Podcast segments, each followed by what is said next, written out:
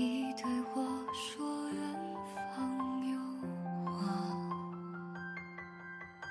也曾漫过水上桥下，长长的铁轨通向哪儿啊？飞鸟啊，猎人啊，载满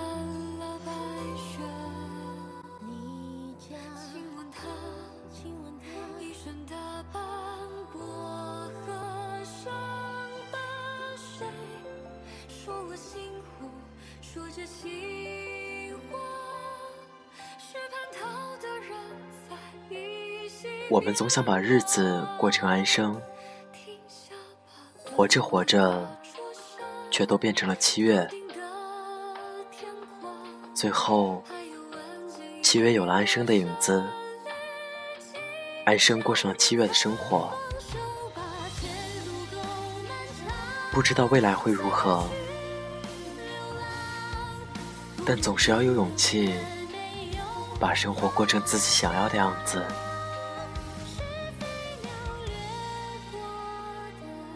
这里是 FM 二四九三九四，给同样失眠的你，我是林峰。更多节目动态，请关注我的新浪微博主播林峰。今天的文章是来自安妮宝贝的《七月与安生》，希望我的声音能在你失眠的夜里带来一丝温暖。晚安，陌生人。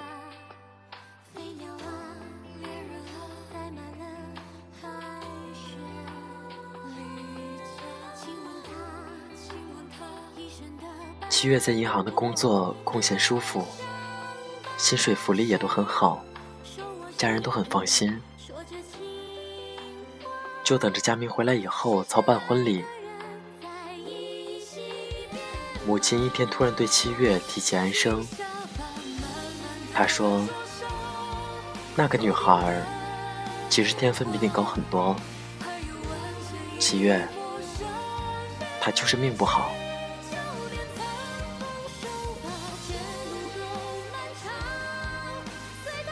母亲一直很喜欢赖在七月家里蹭饭吃的安生，因为安生会说俏皮话，会恭维母亲的菜做的好吃，对她撒娇。七月也觉得，虽然自己长得比安生漂亮，但安生是风情万种的女孩儿。佳明说。安生是一棵散发诡异浓郁芳香的植物，会开出让人恐惧的迷离花朵。而七月，他想，他是幸福的。有时候，他端着水杯，坐在中央空调的办公室里，眺望着窗外的暮色，想着下班以后会有佳明的电话，母亲的萝卜炖牛肉。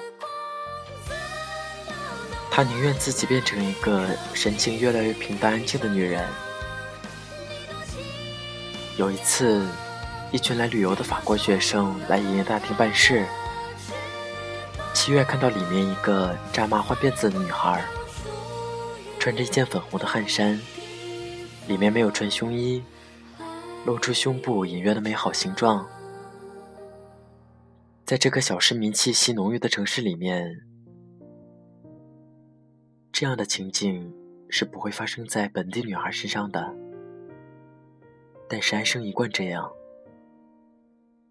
就像十三岁的安生会踢掉鞋子，飞快地爬到树上。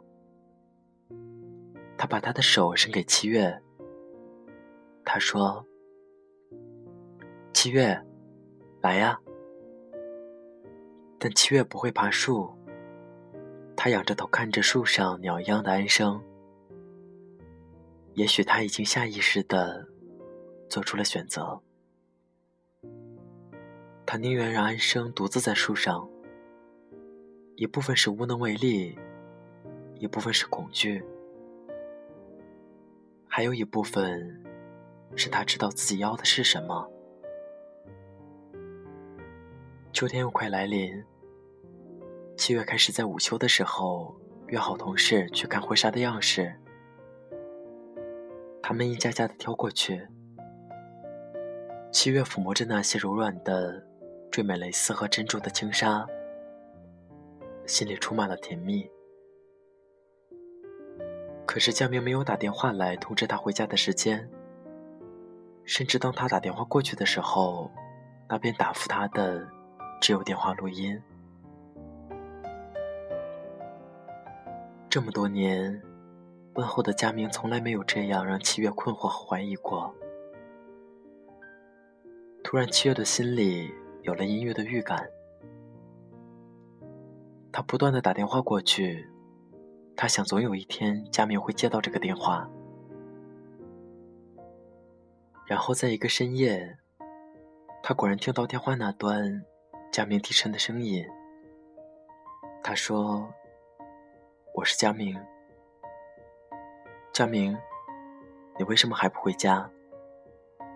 七月问他。七月，对不起。佳明好像有点喝醉了，口齿不清的、含糊的说：“再给我一段时间，一点点，一点点时间。”佳明，你在说什么？再给我一点点时间吧，七月。小明好像要哭出来了，然后电话断了。七月在那里愣了好一会儿。这个男人，他十六岁的时候遇见他，他已经等了他八年了，而他居然在答应结婚的前夕提出来再给他些时间。他不能失去他。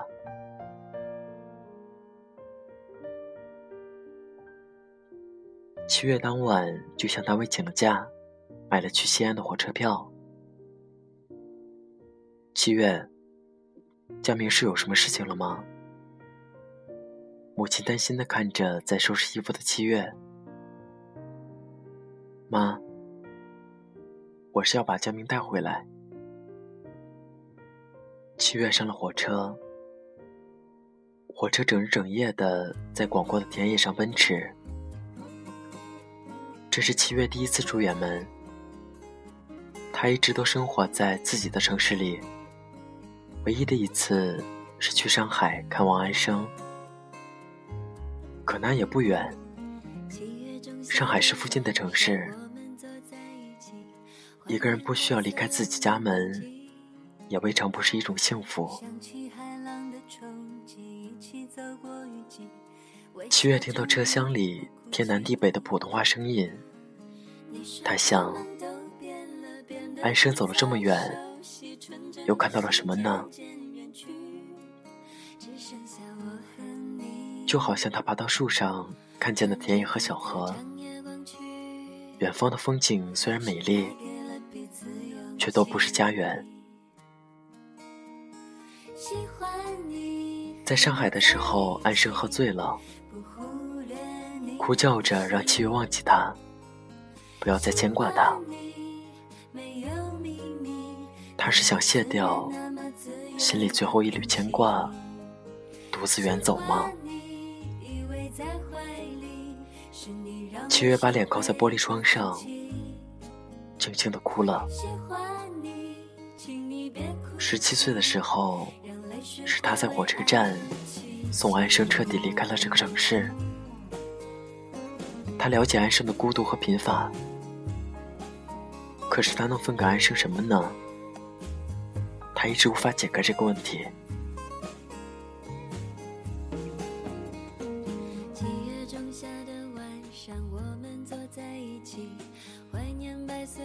在晃动的黑暗的车厢里。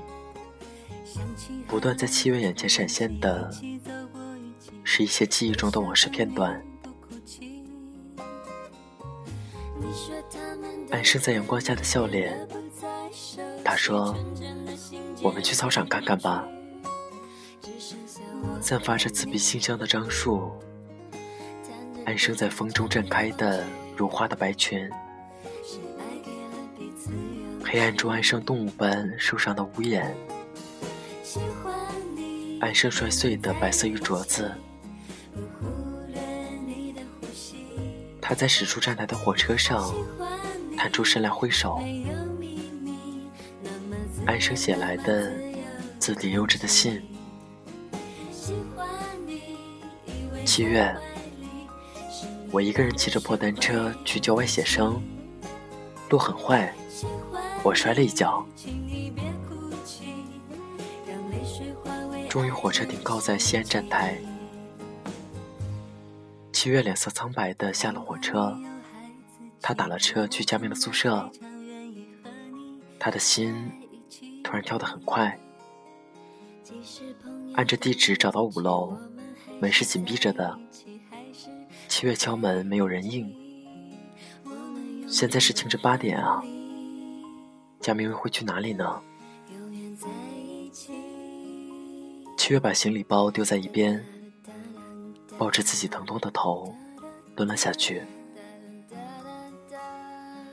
然后似乎是听到了佳明的脚步，七月抬起头，佳明拎着一包中药走上来。身边有个穿黑衣服、头发披散的女孩。女孩靠在佳明身上，脸贴着他的肩头，无限娇慵的样子。七月慢慢的站起来，他瞪大了眼睛看着佳明。这一刻，他的脑子里一片白茫茫的麻木。七月。佳明吃惊的声音，女孩也转过脸来，长发从她的脸上滑落，漆黑的眼睛，高高的额头，雪白的牙齿，不是安生又是谁呢？七月愣愣的跟着他们走进房间，他的行李还拎在手上。他一时回不过神来。佳明的房间收拾得非常干净，桌子上有一个玻璃瓶，用清水养着马蹄莲。床上搭着一件睡衣，黑色蕾丝睡衣，那是安生的。佳明早上陪我去医院，我从敦煌回来生病了。安生倒了一杯热水给七月。他拿出香烟来抽。七月把眼睛转向佳明，佳明的眼睛没有正视他。佳明，你不回家了？七月，我不能回去。佳明轻而坚定的声音。七月沉默着。恐惧和愤怒的感觉，让他听到自己轻轻的颤抖。他慢慢的走到安生的面前，他的眼泪流下来。安生，我不知道你要的是什么。我一直在问自己，我能把什么东西拿出来和你分享？安生说。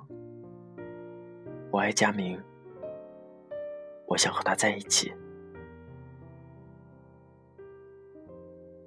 七月凝固了全身力量，重重的打了安生一个耳光。深夜的大街上，七月听到自己绝望的声音，在寒风中发出回声。他走了太多路。找了太多地方，他在后悔和焦急中，觉得自己面临着随时的崩溃。他在马路上蹲下来，佳明把他抱起来说：“七月，对不起。”佳明，你爱的到底是安生还是我？为什么你不告诉我？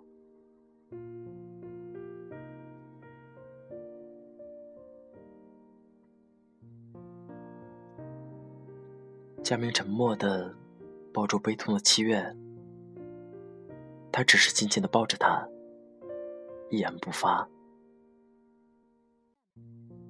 安生跑出去的时候身无分文，他不会离开西安，他的性格也不会自杀，那么他只有可能是又在酒吧里面。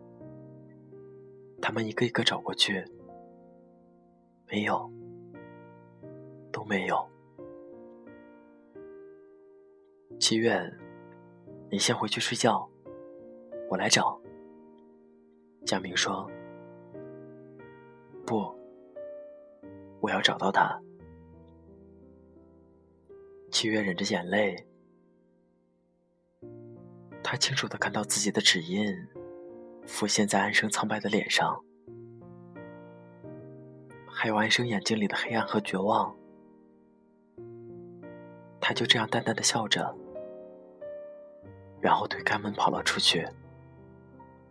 他不知道自己为什么会这样对安生，他甚至从来没有对安生发过火。贫穷的安生没有七月拥有的东西，少年的时候似乎这样，长大后也一样。在商店的橱窗前面，他们看到了安生，他没有喝醉。他只是裹着外套，蜷缩在台阶上，身边散落遍地的烟灰和烟头，好冷。看到他们，安生淡淡的笑了。他看过去平静而孤单。回去吧，安生。七月不敢拉他的手，只能低着头对他说话。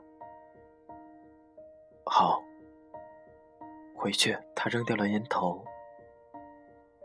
佳明，他回头替换佳明。佳明，抱我回家。我冷得冻僵了。佳明把蜷缩成一团的安生抱在了怀里，他的脸轻轻地贴在安生冰凉的头发上。安生第二天就昏迷，发起了高烧。因为酗酒和流浪，他的身体非常虚弱。佳明把安生送进了医院。七月准备回家，在候车室里，七月和佳明沉默地坐在那里。佳明，你好好照顾安生。我知道。我很爱你，佳明。七月泪光闪烁的看着这个男人，我想我是不是以前一直没有告诉过你这句话？是，你从来没有说过。佳明的眼里也有泪水，他伸出手，把七月拥抱在怀里。你们都是这样好的女孩。你们好像是同一个人。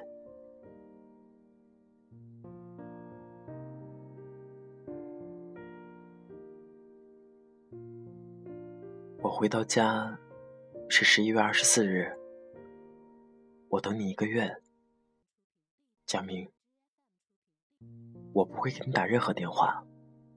如果在一个月里面你回来了，我们就结婚。如果你不回来，我们就缘尽到此，我不会对你有任何怨恨。佳明看着七月，七月的神情非常严肃。他说：“佳明，你好好的想一想，彻底的考虑清楚，我还有安生，留在北京，还是回到家来？”你的选择只有一个。七月把自己手腕上套着的绿色玉镯子拿下来，递给佳明：“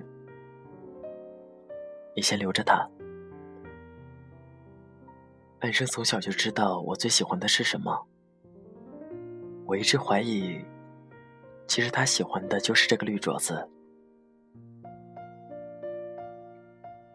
七月回到家，对母亲没有说出真相，只说佳明在那边还有事情要处理。七月每天仍然平心静气静的去上班，他的心里一直很痛，好像轻轻一个碰触，就会有酸涩的泪水滴落下来。但是他沉默的忍耐着自己。他从小就过着顺畅平和的生活，这样的打击对他来说已经很巨大了。可是七月想，他终于也有一个成长的机会了。天气一天比一天寒冷，北方应该已经大雪弥漫了吧？他突然意识到。自己真的是深爱着佳明。他问自己：如果佳明不回来，他是否可以重新认识一个男人，和他结婚？可是这似乎是难以想象的。从十六岁开始，他就习惯了佳明的英俊和温和，他身上干净的气息，他温暖的手，他硬硬的头发。不会再有一个男人让他爱的这样无能为力。圣诞节快要到了，大街的商店橱窗里开始摆出圣诞老人和圣诞树，并写出了美丽的花体字。七月下班以后，裹着大衣，匆匆的在暮色和寒风中走过，街上的人群里有两个读初中的女孩，也是十三岁左右的年龄。亲昵的牵着手，趴在橱窗上看圣诞礼物。两颗黑发浓密的头紧靠在一起。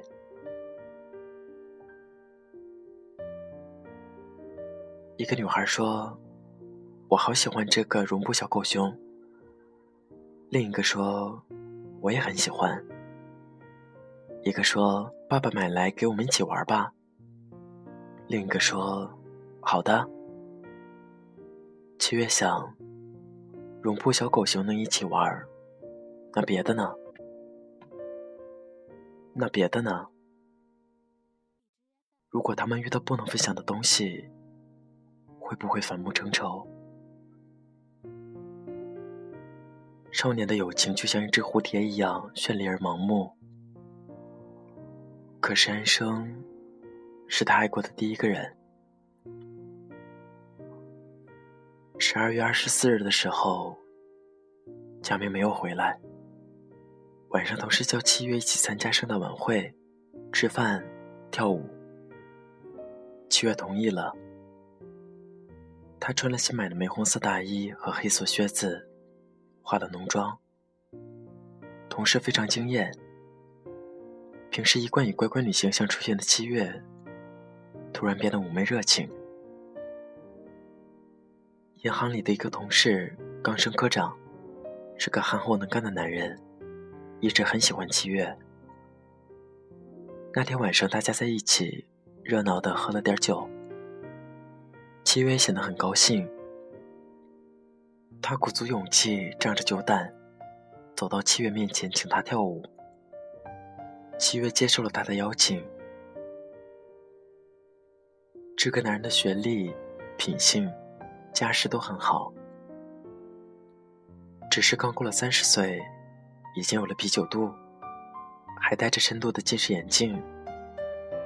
他说：“七月，圣诞节会放美国新的大片儿，到时候我请你去看，行吗？”七月微笑着说：“是什么片名呢？”他的眼前闪过贾明英俊的笑容。他想，他还是要过下去的，平淡稳定的生活。即使换了个平淡的男人，也许也一样会幸福。凌晨两点左右，同事送七月回家。七月在离家门还有一段距离的时候就下车了。他想慢慢的走回去，让晕透的头脑清醒一下。天空忽然下起小小的雪花。南方的冬天，常常就是这样，突然就会有细碎温柔的雪花飘落。七月闭上眼睛，仰起头，感受着冰凉的雪花在脸上迅速的融化成小水滴。他在寒风中张开双臂，轻轻地旋转着身体。他想：“圣诞老人，你开始送礼物了吗？你知道什么才能让我快乐吗？”然后一个人突然抱住了他。七月没有睁开眼睛。因为他闻到了他熟悉的男人的味道，他还摸到了短短的硬的头发，那个宽厚的怀抱还是一样的温暖。我买不到机票，只能坐火车过来，还算来得及吗？七月，七月没有说话。只是紧紧的、紧紧的把脸贴在那传出心跳的胸口上。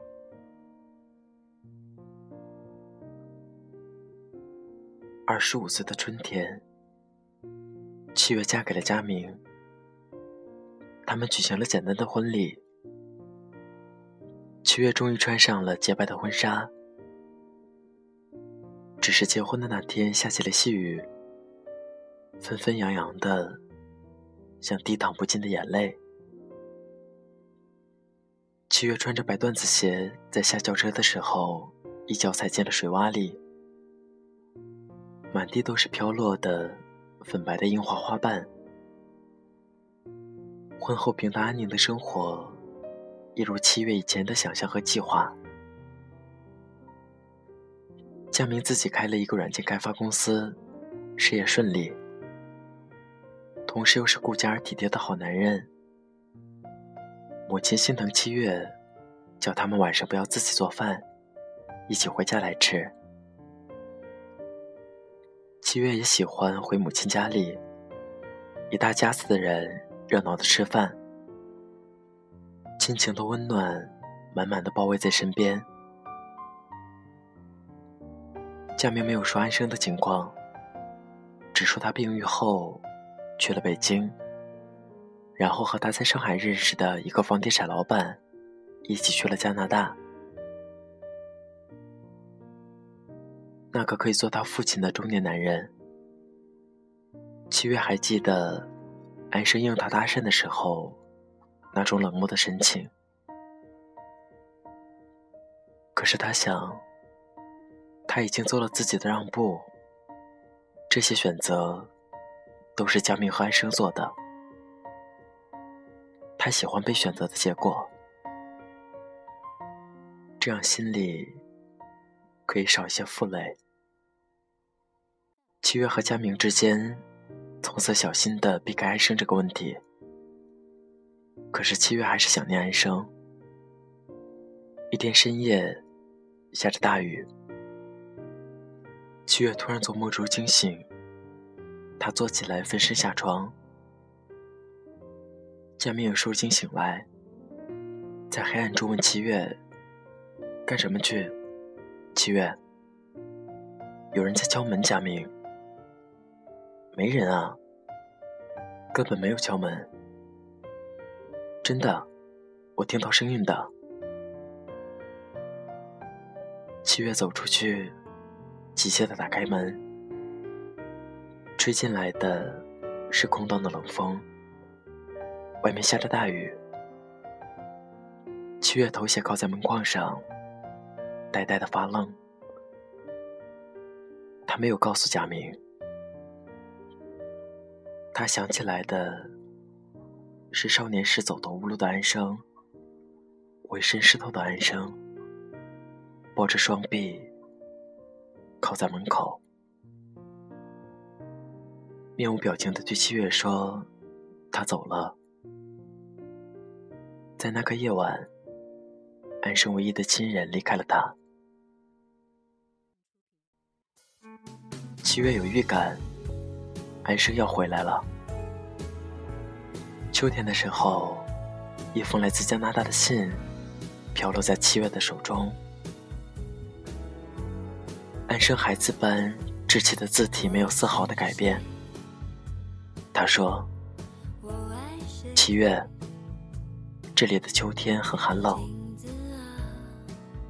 我的旧病又有复发的预兆。最重要的事情是我怀孕了，那个男人不想再和我在一起了。可是我不想失去孩子，因为这是江明的孩子。江明看着七月，七月沉默。这样的沉默，他维持了三天。然后在一个夜晚，他回到家说：“他给安生发了回信，求安生回家来。”七月说：“他这样在国外会病死和饿死的。”佳明说：“七月，对不起。”七月摇摇头，没有对错的。佳明，以后不要再说这句话了。我一直想知道，你回来是自己做的选择，还是安生做的选择？佳明说：“我不想回答这个问题。”七月在下雨的夜晚。去机场接机，佳明加班，从北京飞过来的航班延迟了。七月等了很久，然后出口处终于出现了涌出来的人群。七月拿着伞等在那里，然后他看到了安生，安生拎着简单的行李，穿黑色大衣，身体有些臃肿。一头长发已经剪掉了，短头发乱乱的，更加显出脸部的苍白和消瘦。只有眼睛还是漆黑明亮的。他看到七月，脸色露出淡淡的微笑。嗨，七月，安生。七月跑过去，抱住安生。他的眼泪掉下来。安生，回家来，回家来了。回家来了。安生把脸贴在七月的脖子上，他的脸是冰凉的。两个人在空旷的机场大厅里拥抱在一起。距离安生十七岁离家出走，整整十八年。